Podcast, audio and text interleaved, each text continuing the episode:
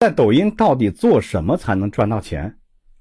是不是你在想这个问题还用问吗？有粉丝就能赚钱了呀？其实啊，还真不是。最近啊，我遇到很多朋友有几十万甚至上百万粉丝，但是啊，还是不赚钱。这个就是我所说的。其实你更重要的不是说你不会做抖音，而是压根儿啊就不会赚钱，或者说呀，你是不会通过互联网赚钱。这个通过互联网赚钱呢，说白了呀，都是电商，无非就是卖商品、卖知识、卖服务。当然呢，我们也可以把这三者啊统称为产品。很多人之所以觉得在抖音上啊东西不好卖，其实啊，是走入了一个误区。大家想一想啊，如果你卖的这个东西呢，在其他的平台上也可以买到，大家为什么还要来抖音上买呀？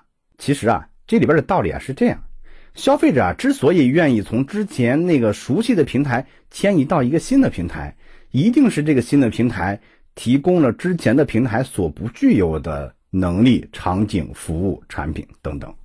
这里边的关键啊，就是产品化的能力。举个例子啊，穿拖鞋的猫爷呢，最早啊卖的就是路由器、什么 AC 控制器这些东西，但是他可没有说啊，我这个路由器就是比别的地方便宜，他是告诉大家如何去实现全屋无死角的 WiFi 覆盖，然后把这些东西呢打包卖给你。这个时候呢，你买的不仅仅是一个产品套餐，你买的是放心，你买的呀是一个解决方案。你看啊，其实猫爷呢也是没有自己的产品，他是通过自己的专业呢。